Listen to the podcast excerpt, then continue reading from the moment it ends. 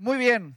Tengo una palabra ardiendo en mi corazón esta mañana y solo tengo 50 minutos, 50 minutos para predicar este mensaje.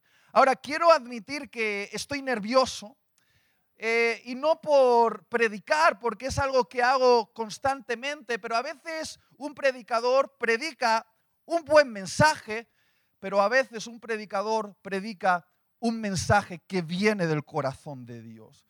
Y percibo que esta mañana tengo un mensaje del corazón de Dios para esta iglesia. Ahora, no va a ser un mensaje que va a agradar a todos los que estáis aquí. Eh, y por eso estoy nervioso, porque me gustaría predicaros un mensaje que me haría amado entre vosotros, querido entre vosotros, abrazado entre vosotros. Pero voy a predicar un mensaje que va a tensar el corazón de muchos de los que estáis aquí. Porque hoy no voy a hablaros acerca de lograr una mayor libertad, sino voy a hablaros acerca de lograr una mayor esclavitud. No voy a hablaros acerca de cómo ser libres del pecado, porque ya lo sois si creéis realmente en lo que ocurrió en la cruz. Pero hoy vengo a hablar a aquellos que son los más libres de todo el universo, que son los cristianos. Y os vengo a hacer un llamamiento divino, el llamamiento a que os hagáis esclavos por amor a Jesús. ¿Estáis listos para esto? Vamos a orar. Dios, prepara nuestro corazón para recibir tu palabra. Estamos listos, dispuestos. Dame gracia para predicar y dales gracia a ellos para escuchar tu palabra. En el nombre de Jesús. Amén. Yo soy un fanático de las historias de avivamiento. Y uno de los movimientos que más admiro es el movimiento de los moravos.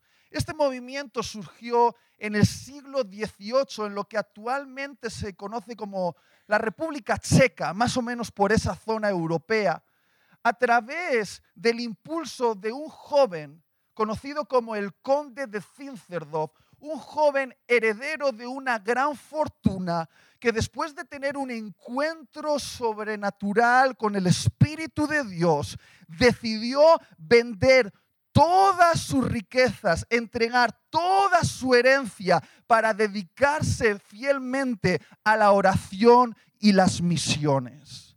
Este conde rompió con el legado de su familia y comenzó una reunión de oración con sus amigos, una reunión de oración por una Europa decadente que se estaba apagando después de la reforma y que básicamente era un nido de religión apática y comenzó a orar con sus amigos en una reunión que debía durar apenas unas pocas horas, pero que fue visitada de forma sobrenatural por el Espíritu Santo. Y esa reunión que debía durar unas pocas horas terminó siendo una reunión de oración que duró 100 años.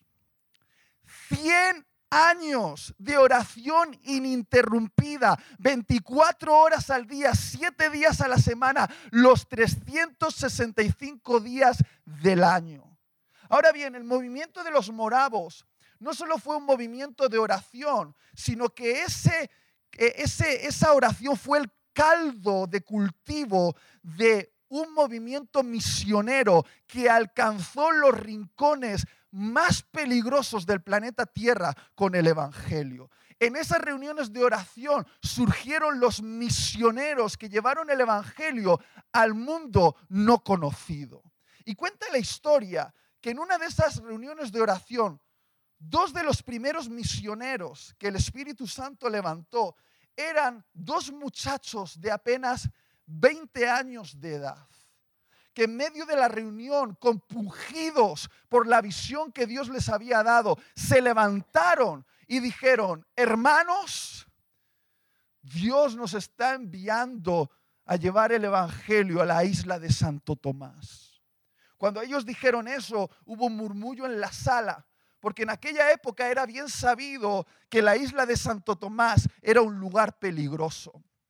Pertenecía al imperio portugués y era una plantación de azúcar donde literalmente los portugueses traían a sus esclavos negros para doblegarles el alma y convertirlos en siervos de las familias burguesas en lo que se conocía como el imperio portugués. Y esa isla estaba dominada por un terrateniente ateo que prohibía la entrada a la religión. Y todo el mundo sabía que la isla de Santo Tomás era un lugar inaccesible para el Evangelio. Entonces les preguntaron, ¿cómo lo haréis? Es imposible entrar ahí. Y ellos dijeron, el Espíritu Santo nos ha dado la estrategia.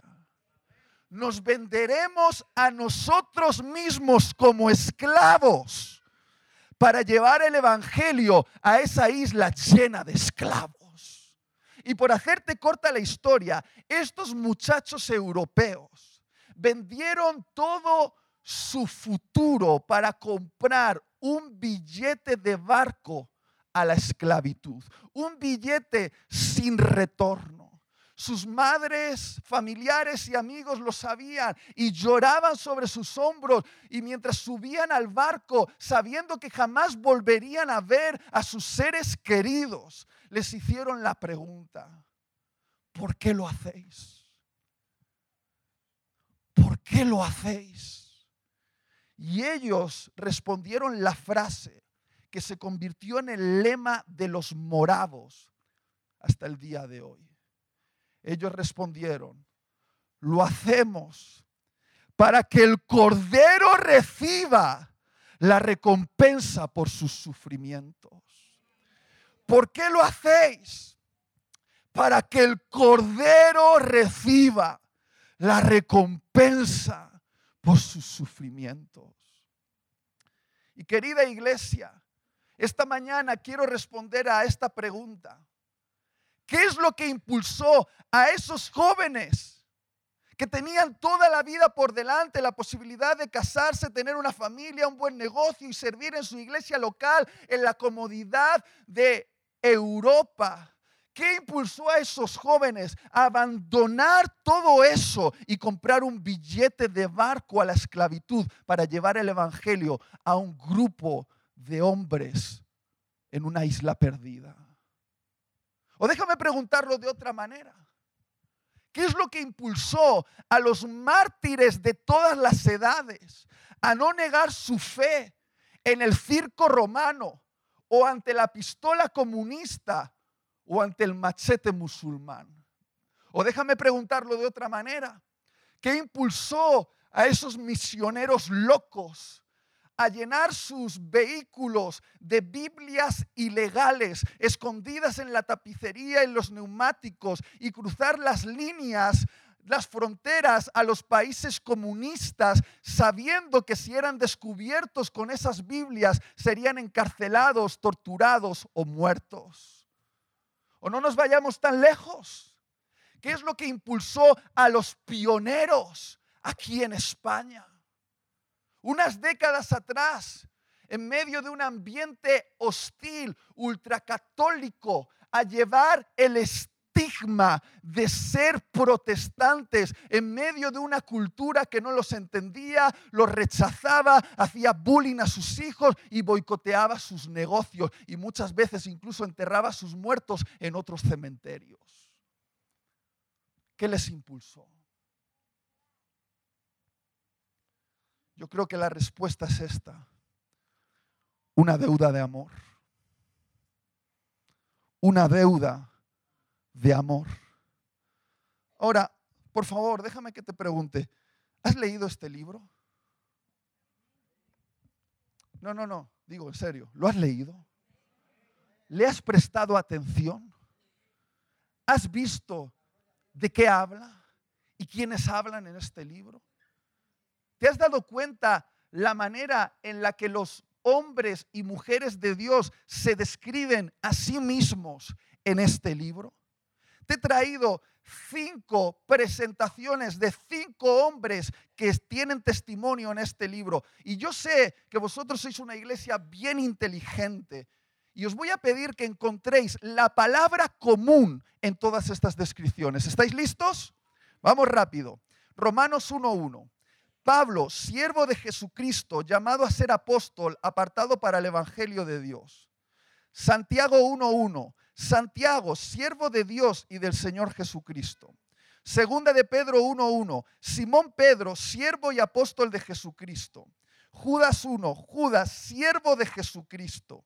Apocalipsis 1.1, la revelación de Jesucristo que Dios le dio para manifestar a sus siervos las cosas que deben suceder pronto. Muy bien, para los más inteligentes de la sala, ¿cuál es la palabra común en todas estas descripciones?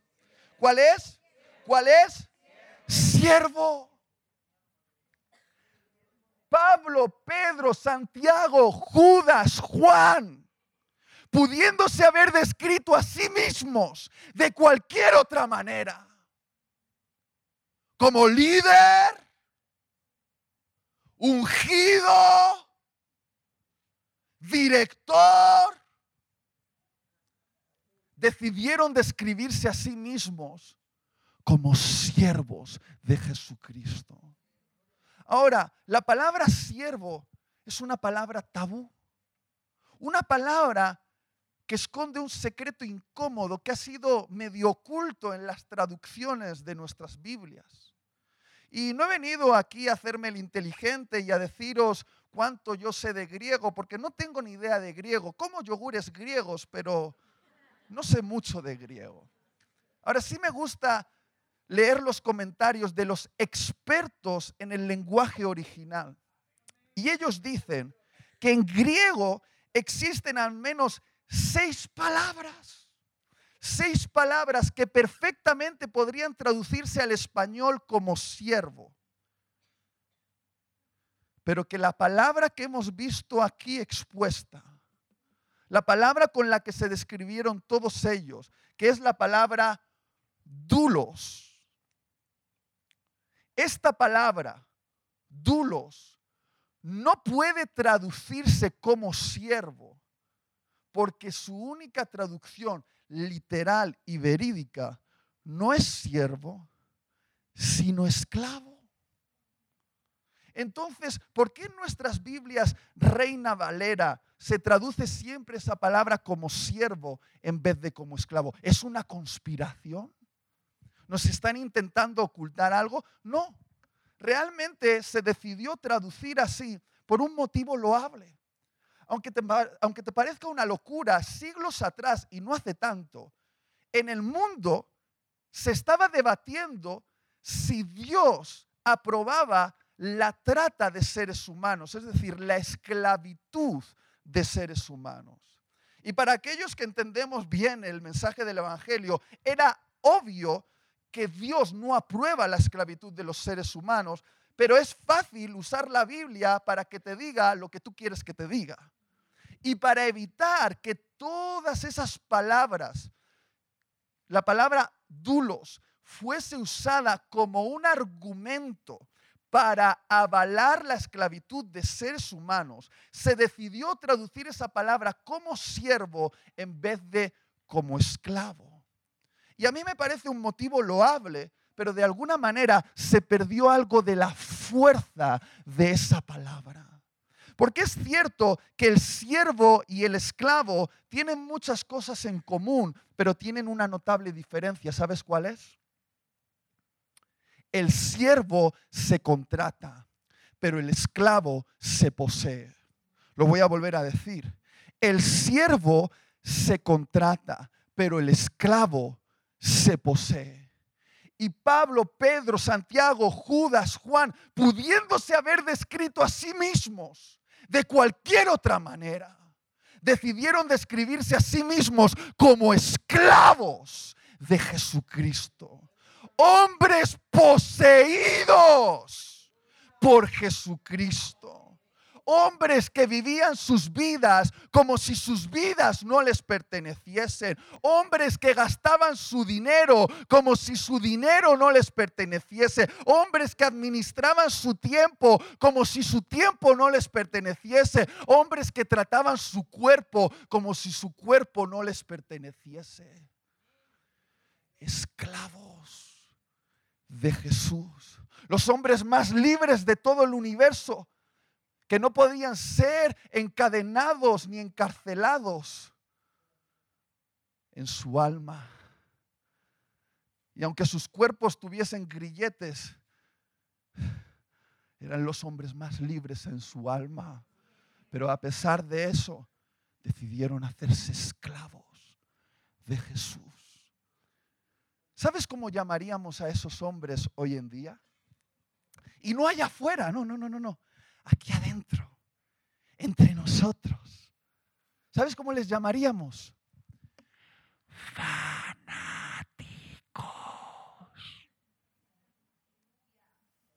Fanáticos. Porque pintarte la cara del color de tu equipo de fútbol, gritar como un loco cuando tu jugador favorito mete un gol y no perderte un partido de la liga es ser un buen fan. Pero si muestras demasiada pasión por Jesús, ey, ey, ey, cuidado, eres un fanático. Y por alguna razón, la iglesia de hoy en día se excusa delante del mundo diciendo, soy cristiano, pero, ey, ey, ey, ey, no soy un fanático, soy un cristiano moderado. Y es como que hemos creído que la palabra moderado es una virtud, cuando en realidad es un oximorón. Cristiano moderado no tiene sentido. Es una contradicción. Porque cuando yo leo el Evangelio y leo palabras de Jesús como quien ame a padre o madre más que a mí, quien ame puesto de trabajo, posición, reputación más que a mí, no es digno de mí. Quien quiera seguirme, que tome su cruz, es decir, que tome su elemento de muerte, su silla eléctrica y me siga. Porque el que quiera ganar la vida la perderá y el que la pierde por mi causa la ganará. Cuando yo leo esas palabras, no me parece que Jesús nos está invitando a un cristianismo moderado. Yo creo que Jesús nos está invitando a un cristianismo fanático. Pero no, queremos caerle bien a la gente, queremos ser socialmente aceptados. Y obviamente no hablo de esa gente extraña que está entre nosotros, que son los cristianoides. No cristianos, cristianoides, que hasta Jesús se escandalizaría con ellos. Pero hablo de aquellos que han entendido que vivir el Evangelio es vivir una contracultura que nos va a meter en problemas, sea la época que sea. Y queridos, quizá lo que está impidiendo que los propósitos de Dios se cumplan en España, o que los propósitos de Dios se cumplan en Madrid, o que los propósitos de Dios se cumplan en Vallecas, quizá no es el pecado de la iglesia, sino la obsesión de la iglesia de vivir vidas moderadas. Y digo moderado en el peor sentido de la palabra. Hablo de vidas aburridas, vidas seguras, vidas acomodadas, vidas bajo control, vidas de buena reputación. Pero si no te has enterado todavía, queridos, queridas, Satanás se dio cuenta de que al no poder detener el cristianismo con persecución, porque cada vez que derramaba la sangre de los mártires, esa sangre se convertía en la semilla del avivamiento. Satanás dijo, si no los he podido detener con persecución, los voy a detener con acomodamiento. Y hoy, hoy en día, hay muchos que vienen a la iglesia a recibir un servicio de atención vienen como consumidores a buscar un sitio en una silla, un café calentito, un sermón que les anime. Y básicamente ya están por abrir páginas web para que valoréis el culto del 1 al 10 y si lo valoras con menos de un 5, te devolverán la ofrenda. Pero si no te has enterado todavía, queridos, cuando Jesús inauguró la iglesia, no lo hizo para acomodar consumidores, lo hizo para entrenar soldados. Estamos en medio de una guerra violenta. Se habla por ahí de la tercera guerra mundial, me importa poco porque yo ya estoy en una guerra aquí, en las calles de mi ciudad. Es una guerra espiritual que intenta capturar la mente de las personas. Y si no entendemos qué es esto, si no entendemos que no existimos únicamente para consumir un culto dominical, sino que venimos aquí para ser entrenados para una batalla que se vive el lunes, el martes, el miércoles, el jueves, el viernes, el sábado y el domingo, estaremos deshonrando la sangre de Jesús. No sé si alguien me está entendiendo aquí. Ahora, aquí viene el texto que creo que es profético para el tiempo que os toca vivir como iglesia. ¿Estás listo? Es un texto extraño, poco leído, un texto que parece que tiene poca importancia porque parece que es un texto social, un texto del Antiguo Testamento donde Dios regulaba el trato que había de darse a los esclavos en medio del pueblo judío, pero que creo que tiene un mensaje profético para todos aquellos que quieran convertirse en esclavos de Jesús. Acompáñame a Deuteronomio capítulo 15, versículos 12 al 18. Dice así, si se vendiere a ti tu hermano hebreo o hebrea, y te hubiere servido seis años, ¿cuántos años? Seis. Al séptimo le despedirás libre. Y cuando lo despidieres libre, no le enviarás con las manos vacías. Le abastecerás liberalmente de tus ovejas, de tu era y de tu lagar. Le darás de todo aquello en que Jehová te hubiere bendecido. Y te acordarás de que fuiste esclavo en la tierra de Egipto y que Jehová tu Dios te rescató. Por tanto, yo te mando esto hoy. Pero si Él te dijere, presta atención, si Él te dijere, ¿cómo se llama esta reunión? ¿Has dicho, Fran? Amor por la casa. No te dejaré, porque te ama a ti y ama tu casa porque le va bien contigo. Entonces tomarás una lezna y horadarás su oreja contra la puerta, y será tu esclavo para siempre. Así también harás con tu esclava. No te parezca duro cuando le enviares libre, pues por la mitad del costo de un jornalero te sirvió seis años, y Jehová tu Dios te bendecirá en todo cuanto hicieres. Por favor, préstame toda la atención que te sea posible cuando un hombre hebreo contraía una deuda con otro hombre hebreo, demasiado grande como para poder pagarla, Dios estableció una manera de pagar tus deudas y era venderte a ti mismo como esclavo a esa persona. El deudor durante seis años sería un esclavo por deuda y llamaría Señor, amo y dueño a ese hombre. Trabajaría en su campo, cuidando de su ganado, cosechando sus eh, tierras, limpiando la casa, únicamente para tener un lugar donde dormir y algo que comer, porque durante seis años sería un esclavo por deuda. Sin embargo, nuestro Dios estableció un año de libertad, el año número siete. Porque nuestro Dios es un Dios de libertad, un Dios que no fuerza a nadie a una esclavitud perpetua, un Dios que nos ama tanto que le podemos pedir la herencia e irnos de casa y malgastarla y no nos retiene con grilletes. Es un Dios de libertad. Ni siquiera puso una cerca alrededor del árbol del conocimiento del bien y del mal, porque es un Dios de libertad.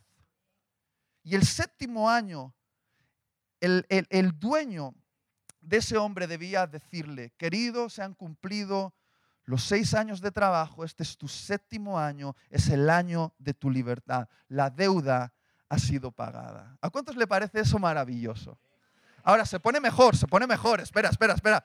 El dueño, el amo, el Señor, había ahorrado para ese siervo, para ese esclavo durante los seis años, una parte de la riqueza que había generado con su trabajo. Y lo había ahorrado para él, para no solo darle libertad, sino darle recursos para comenzar una nueva vida, un negocio o tener lo suficiente para casarse o emprender un viaje. Es decir, no solo le daba la libertad, sino recursos económicos para comenzar una nueva vida. ¿A cuántos le parece eso todavía mejor? Así es nuestro Dios. Nos da libertad y nos da recursos para comenzar una nueva vida. Sin embargo, en este contrato había una letra pequeña, una excepción, que pocas veces ocurría, pero que a veces ocurría. Y era el momento en el que durante esos seis años de trabajo, el corazón de ese esclavo y el corazón de ese amo iba más allá de una relación de deuda y afecto surgía entre ellos. Una conexión emocional, de corazón a corazón, difícil de explicar. Y cuando llegaba el séptimo año y el Señor le ofrecía la libertad a su esclavo, ese esclavo, amante de su Señor, podía renunciar voluntariamente a su libertad y decirle, no te dejaré. No te dejaré. Porque te amo a ti y amo tu casa. Porque he descubierto que ser un pequeño esclavo en tu casa es mejor que ser el dueño de mi propia vida. No te dejaré porque antes de ti yo no sabía ni siquiera gobernarme y bajo tu gobierno he aprendido ¿Qué significa ser realmente libre? No te dejaré porque me va bien contigo. Y el esclavo podía renunciar a su libertad voluntariamente. Y si así lo hacía, el dueño, el señor, el amo, tomaba a ese esclavo y lo llevaba a la puerta de la casa. Y tomaba una lezna y horadaba su oreja contra la puerta. Y sangre sellaba un pacto entre ese esclavo y esa casa. Por cierto, Fran, ¿has traído la lezna que te he pedido? Porque ese pacto se sellaba con sangre y después el señor de la casa tomaba un pendiente y le ponía una marca en la oreja a ese esclavo. Y mirando a todos los demás esclavos, a los hijos de la casa, a los vecinos del lugar les anunciaba, a partir de hoy, él ya no es un esclavo por deuda, a partir de hoy, él es un esclavo por amor. Él no está aquí porque me deba nada, Él está aquí porque me ama y porque quiere servirme hasta el día de su muerte. Y quizá, quizá, querido, querida, este texto no signifique nada para ti. Y yo soy consciente que al predicar este mensaje, la mitad de la audiencia no estará entendiendo absolutamente nada. Pero he venido a hablar a la otra mitad. Aquellos que ya han entendido por dónde voy. Aquellos que como yo sienten que lo que dice este texto es significativo para ellos. Porque esta es mi historia y no tiene por qué ser la tuya. Cuidado, yo no he venido aquí a, imponer mis pasos de fe a nadie. Y cuidado, no, tomes, eh, no tomes todo lo que digo como algo literal que tú tienes que hacer, porque cada uno tiene su conexión con su Señor de una manera muy particular. Pero yo, al terminar mi carrera como ingeniero informático, hace ya unos años atrás. Tenía todas mis posibilidades de tener un buen trabajo, un buen contrato, eh, un buen plan de futuro, con una buena eh, eh, aseguradora y una jubilación fuerte. Tenía todo eso. Era un buen estudiante con mi matrícula de honor. Había un montón de empresas que querían tener mis servicios como ingeniero. Pero yo me sentía en deuda con Jesús. Porque delante de este mundo yo parecía una persona triunfante, pero hey, yo sabía que había arruinado mi vida de tantas maneras. Y que Jesús me había salvado y me sentía en deuda con Él. Yo tenía una deuda con Jesús. Y yo le dije, Jesús, déjame, déjame servirte. Déjame entregar todo mi talento, toda mi fuerza, todo mi tiempo, no a una empresa multinacional, déjame hacerlo para tu reino. Y, yo lo hice así. Y no digo que tiene que ser tu historia. Yo tomé un paso de fe, un paso poco entendido por las personas que me rodeaban, pero es que este es un asunto, era un asunto de mi corazón a su corazón, era un asunto de amor y en los asuntos de amores a veces no entra la razón. Es algo íntimo. Y dediqué mi vida a servir a Dios y lo que menos me importaba era el dinero. Algunos dirían que era una vida inconsciente, una vida que no velaba por mi futuro, pero es que era un acto de amor. Y cuando pasaron los años, yo ni siquiera los estaba contando. Un día el Espíritu Santo me dijo, ahora sí cuenta. Y conté, uno, dos, tres, cuatro, cinco, seis, siete. Era mi séptimo año desde que había hecho esa oración a Jesús. Y pude oír la voz de Jesús diciéndome, hey, es el año de tu libertad. Si creías que estabas en deuda conmigo por lo que hice en favor de ti, ya está.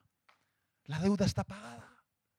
Y no solo me dijo eso, me dijo, te voy a dar libertad, pero además te voy a dar recursos para que comiences una vida y puedas montar una empresa. Si lo haces, te va a ir bien.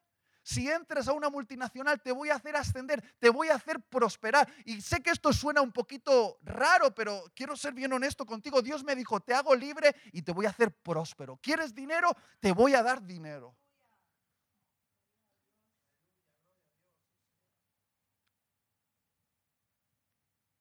Pero descubrí un grito en mis entrañas un clamor en mi alma. Que lo tienes o no lo tienes. No lo puedes forzar. No lo puedes inventar. No lo puedes imitar. O está ahí o no está. Y escuché a mi alma gritarle a mi Señor, no te dejaré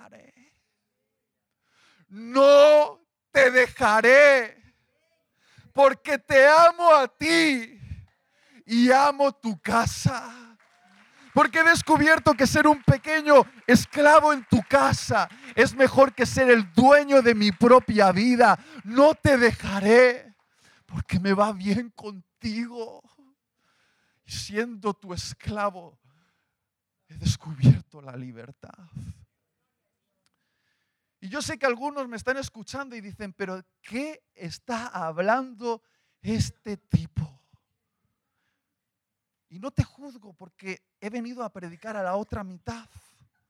Tranquilo, el que no me entiende, vas a ser salvo, Dios te va a hacer prosperar, te va a bendecir, vas a tener una vida eso, pues cómoda, estate, vas a morir tranquilo, no te preocupes, vas a sufrir poco, Dios te ama, te va a salvar. Bueno, vengo a hablar a la otra mitad, aquellos que dicen, y tía, lo estoy entendiendo.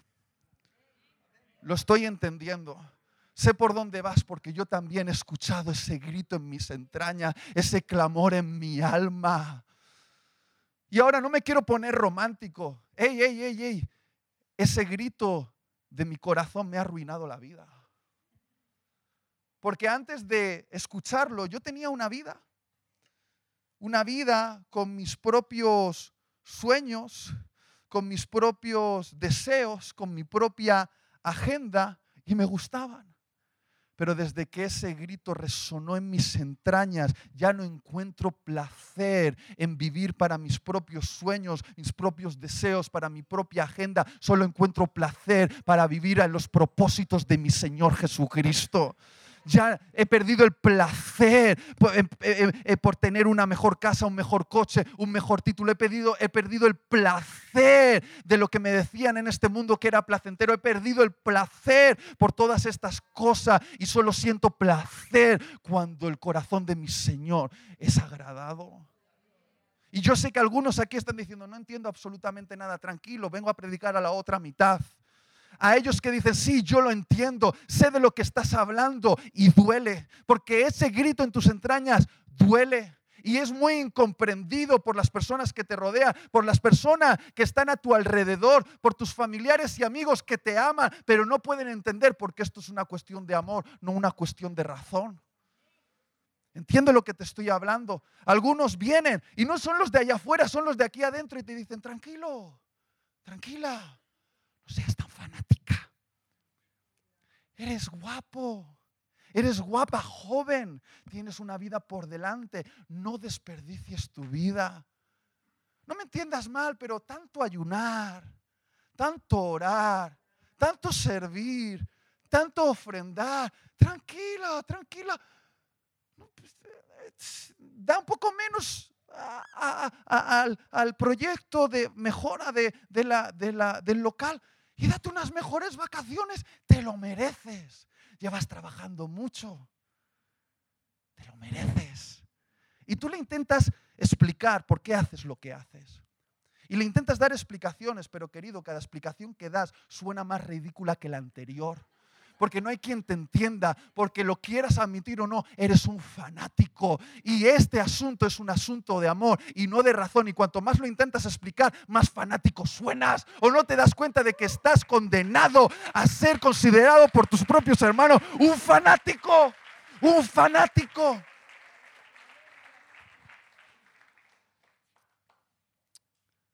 Algunos dicen, a ver cuándo termina de predicar este chico, tranquilo, te vas a ir rápido a tu casa y comerás plácidamente en tu sillón, delante de tu tele, viendo tu programa, tranquilo, vengo a hablar a la otra mitad, aguántame un poquito, me quedan 15 minutos y ya me voy. Ya me voy. También este Señor pone una marca en el corazón de aquellos que quieren ser esclavos por amor. Pero no es una marca en la oreja es una, una marca en el alma, un estigma que duele. Y yo lo defino así, la marca de la renuncia de los derechos. Un esclavo por amor ha de renunciar a sus derechos. ¿Alguien me ayuda al piano, por favor? ¿Cuántos de los que estáis aquí habéis llamado a Jesús Señor? ¿Cuántos lo habéis hecho? ¿Sabéis lo que habéis hecho? Creo que no. Porque la palabra Señor en griego se escribe Kyrios, que puede traducirse literalmente como dueño, amo, poseedor, el supremo en autoridad. Y voy a ser bien claro contigo, que hayas hecho a Jesús el Salvador de tu vida no significa que hayas hecho a Jesús el Señor de tu vida. Porque para hacer a Jesús el Salvador de tu vida, solo tienes que entregarle tus pecados. Pero para hacer a Jesús el Señor de tu vida, tienes que entregarle tus derechos. Y qué libertad es entregarle a Jesús tus pecados, ¿verdad? Pero cómo duele, cómo duele entregarle a Jesús tus derechos. Por eso hay tan pocos esclavos por amor en España. Porque si en España somos algo, es muy pesados. Muy pesados. Muy pesados con nuestros derechos. Constantemente nos manifestamos por nuestros derechos. Oigo este asunto en la boca de todos y sé que hay tiempo para luchar por tus derechos, pero cuando se mete esto en la iglesia, perdemos el foco. Oigo a jóvenes decirme, hey, hey, hey, tengo derecho a decidir con quién me voy a ennoviar. Tengo derecho a decidir cómo me voy a vestir. Tengo derecho a tener mi tiempo libre. Tengo derecho a decidir a qué me voy a dedicar. Tengo derecho. Tengo derecho. Tengo derecho. Y muchas veces amamos más nuestros derechos de lo que amamos a Jesús. Y cuando tocan nuestros derechos, nos ofendemos. Y piensas que te estás ofendiendo con tu pastor. No, no, te estás ofendiendo con Jesús. Y no me entiendas mal. Eres salvo. Pero no eres un esclavo por amor. Porque, ¿acaso no tenían derecho los pioneros en España? ¿Te has parado un momento a preguntarle a tu pastor cómo fueron los inicios? Del cristianismo aquí en España? O al pastor de tu pastor, que seguramente también lo tuvo. ¿Le has preguntado cómo era plantar los fundamentos de la iglesia en una España que venía de la dictadura franquista? donde ser cristiano evangélico estaba estigmatizado? ¿No tenían derecho vuestros los pastores que nos precedieron a tener buena reputación? ¿O no tenían derecho a tener un mejor coche en vez de la típica furgoneta pastoral para recoger a los hermanitos, porque si no, no venían al culto? ¿O no tenían derecho a unas buenas vacaciones en vez de irse a evangelizar los veranos a aquel pueblo para abrir una nueva obra? ¿No tenían derecho? Claro que tenían derecho. Pero renunciaron a ese derecho por algo que consideraron que era superior a todos los derechos. El gozo, el gozo de ver a su Señor sonriendo y diciendo, bien hecho, bien hecho, esclavo fiel has sido, en lo poco fuiste fiel, en lo mucho te pondré, ven y entra en el gozo de tu Señor. Y algunos aquí dicen, ¿gozo? ¿Gozo? ¿Gozo del Señor? ¿Qué gozo puede haber en perder cosas que otros disfrutan? Mira, no podrás entender el extraño gozo del esclavo hasta que no entregues algo que amas, pero obtengas algo que vale mucho más, el corazón de tu Señor. No te lo puedo explicar, lo tienes que experimentar. Yo cuando comencé en esto, eh, hice esa oración a Dios, quiero servirte. No la hagas, te arruina la vida. Pero si la haces, Jesús toma nota. Y rápidamente vas a tener que llevar el estigma en tu alma, la marca de renunciar a derechos. Yo después de una reunión como esta, emocionado por la oración que había hecho a Jesús de que quería servirle, se lo fui a comentar a mi pastor, mi pastor de la vieja escuela, grandes pastores. Le dije, pastor, quiero servir. Ponme a servir, por favor, pastor. Y yo pensaba, tengo un plan, pastor, para ti, que me pongas a predicar. Y el yo tenía ahí 16 añitos y me dijo el pastor, ¿así? ¿Ah, ¿Quieres servir? Y yo dije, sí, pastor. ¿Y en qué te gustaría servir? Humildemente, pastor, me gustaría predicar. ¡Ay, te gustaría predicar! Pues vas a predicar, me dijo. Así, ah, dije, ¿dónde? ¿Cuándo? ¿Cuándo es la reunión?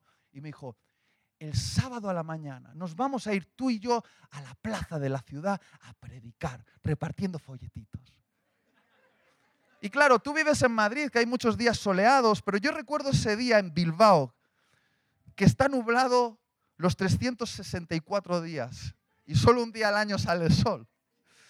Y recuerdo que ese sábado salió el sol y todos mis amigos estaban yendo a la playa a jugar, a disfrutar del sábado libre y yo estaba con mi pastor repartiendo folletos, amargado en mi corazón diciendo, ¿Qué pasa, Jesús? ¿Acaso yo no tengo derecho a un día libre? Mira, allí mis amigos se están yendo a la playa y yo aquí repartiendo folletos que encima los arrugan y me los tiran a la cara estos desgraciados. No tengo derecho a descansar de lunes a viernes. Estoy en el colegio el domingo todo el día metido en la iglesia. Solo te pido el sábado, el sábado. Y escuché la voz de mi Señor como un puñetazo en el estómago que me dijo, ellos pueden, pero tú no. Ellos pueden, pero tú no, porque tú eres mi esclavo. ¿Lo recuerdas? Comencé poco a poco a ir creciendo en mi servicio. Mi pastor ya me empezaba a mirar con buena cara. De vez en cuando me, me dejaba predicar a los viejitos o a los niñitos. Era como mi target al principio. Y recuerdo que yo fui a unos eventos y vi que los predicadores de moda llevaban tatuajes y pendientes. Y no me entiendas mal, ¿eh? yo no tengo nada en contra de los tatuajes y pendientes, pero parece ser que mi pastor sí. Y a mí se me ocurrió una brillante idea para ser un gran predicador. Ponerme un tatuaje. Y le fui a decir a mi pastor, pastor, eh, me gustaría ponerme un tatuaje. Y mi pastor me miró con cara de pastor y me dijo, ¿un tatu qué? No, pues quiero pintarme un versículo bíblico y tal. No, no me entiendas mal, yo no tengo nada en contra de los tatuajes, pero mi pastor sí. Y me dijo, querido, si te pones un tatuaje, me voy a encargar de que jamás vuelvas a predicar en la iglesia y que jamás te vuelvan a invitar a ningún campamento. Y yo me fui a, a mi casa bien ofendido con mi pastor diciendo, fariseo. Y me metí en mi habitación y empecé a hablar con Jesús. Jesús, ¿acaso yo no tengo derecho a ponerme un tatuaje? Mira a los predicadores americanos que predican en grandes eventos y tienen tatuajes y piercing y tú los usas porque ¿qué tiene que ver eh, algo exterior con algo interior? Este pastor no entiende y ellos lo hacen. Y entonces escuché la voz de mi Señor como un puñetazo en mi estómago y me dijo, ellos pueden, pero tú no. Ellos pueden, pero tú no. Tú eres mi esclavo. ¿Lo recuerdas? Recuerdo que el ministerio empezó a crecer y empezaba a predicar en algunas plataformas y a medida que iba predicando también me metía muchos líos. Y por alguna extraña razón, un pastor muy importante de mi zona le caí mal. No puedo entenderlo todavía, porque con lo simpático que yo soy. Y le caí mal, le caí mal. Y empezó a hablar mal de mí a los otros pastores en el consejo pastoral. Cuando, cuando me tendrían que estar empujando, me estaban tirando para abajo y me ofendí. Y le dije, Dios, quiero ir al consejo pastoral y voy a entrar ahí, voy a dar una patada a la puerta y voy a entrar y voy a decir lo santo que soy porque están mintiendo acerca de mí y están juzgando mi corazón. Y empecé a hablar porque este hombre habla y da su opinión. Yo también tengo una opinión que dar, yo también quiero hablar, yo también quiero tener voz. Y escuché la voz de mi Señor como un puñetazo en el estómago. ¿Sabes lo que me dijo? Ellos pueden, pero tú no. Ellos pueden, pero tú no. Tú eres mi esclavo. ¿Lo recuerdas? Y podría continuar hablándote de cosas que no son malas. Porque, escúchame, ni el tiempo libre, ni los tatuajes, ni defender tu reputación es pecado. Pero son derechos derechos que a veces Jesús te pide que renuncies. Y podría continuar hablándote de otras cosas cuando todos mis amigos estaban comprando casas. Y yo quería comprarme una casa porque cuando tus amigos se compran casa, ¿tú qué quieres hacer? Comprarte casa. Y le dije, Señor, quiero comprarme casa, pero no me lo digas. Ellos pueden, ¿verdad? Y yo no, ¿eh?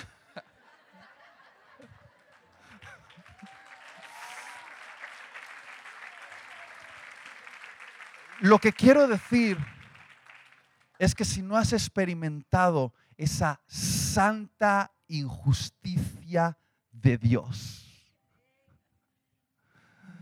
diciéndote, ellos pueden, pero tú, tú no. El que está a tu izquierda y tu derecha puede, porque es libre y lo voy a bendecir. Pero tú, tú eres mío, tú eres mi esclavo tu agenda es mi agenda, tu dinero es mi dinero, tu tiempo es mi tiempo, tu cuerpo es mi cuerpo. Porque yo te he puesto una marca, una marca en ti que dice que eres mío. Y yo sé que este mensaje no estará siendo entendido por aquellos que dicen,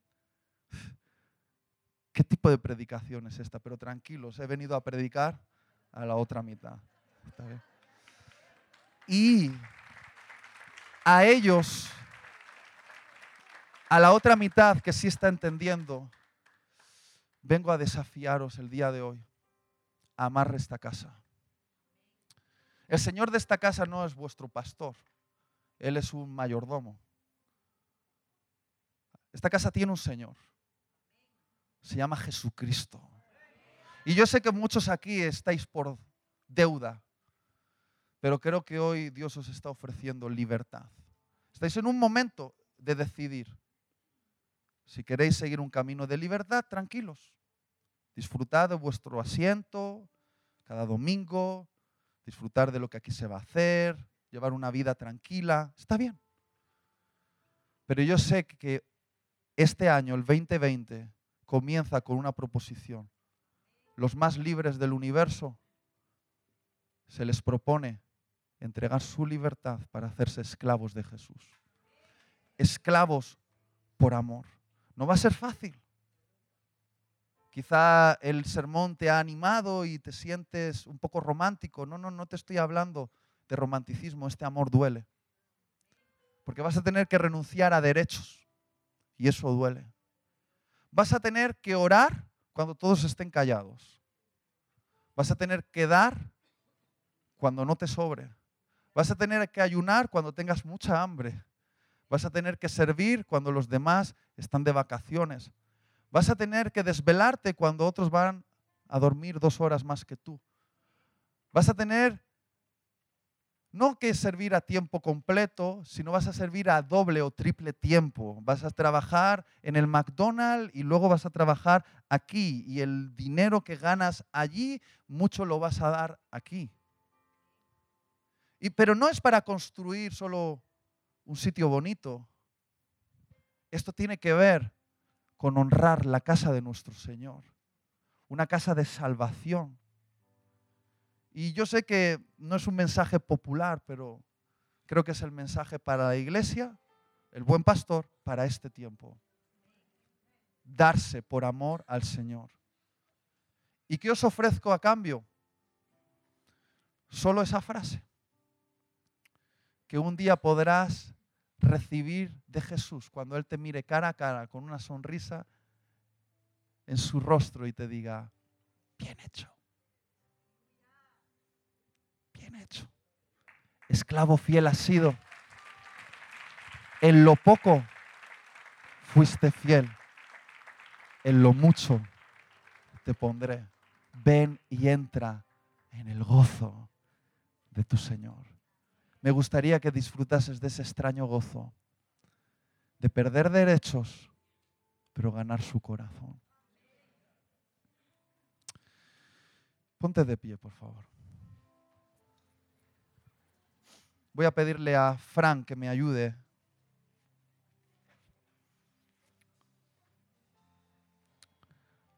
Porque vamos a tener una manera práctica de sellar esta palabra en tu corazón.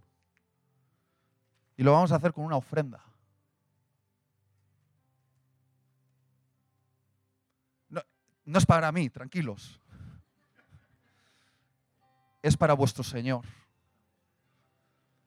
Eh, no, estoy hablando a los del otro lado que quieren una casa más grande, unas mejores vacaciones, un coche de último modelo. Gástate el dinero en eso, que se va a quemar, se va a perder, la inflación lo va a devaluar. Bueno, hablo para aquellos que quieren construirse una herencia eterna. ¿Está bien? Vamos a sellar esta palabra con una ofrenda en amor a nuestro Señor para embellecer, ampliar y mejorar esta casa que amamos y luego mm, creo que Fran no ha traído la lezna porque yo quería sellarlo haciendo dos agujeros contra la pared en la oreja, pero lo vamos a dejar. Vamos a hacerlo de una manera que también duele, que es dando. ¿Está bien? Y de alguna manera eso va a ser una, una marca. Y te estoy pidiendo que incluso si no tienes el, el dinero aquí, que puedas hacer una promesa de lo que quieres dar. Y que lo des para la casa de tu Señor, por amor a tu Señor. Y cuando salgas de aquí, algunos te van a decir, un poquito fanático, ¿eh? Un poquito fanático. Pero es que hay otra manera de vivir el Evangelio. Yo no lo entiendo de otra manera.